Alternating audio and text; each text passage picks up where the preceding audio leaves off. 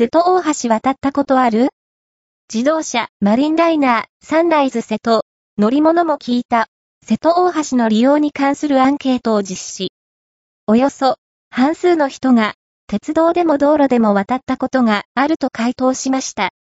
渡った時に乗った列車や車の詳細、瀬戸大橋経由にした理由も集まっています。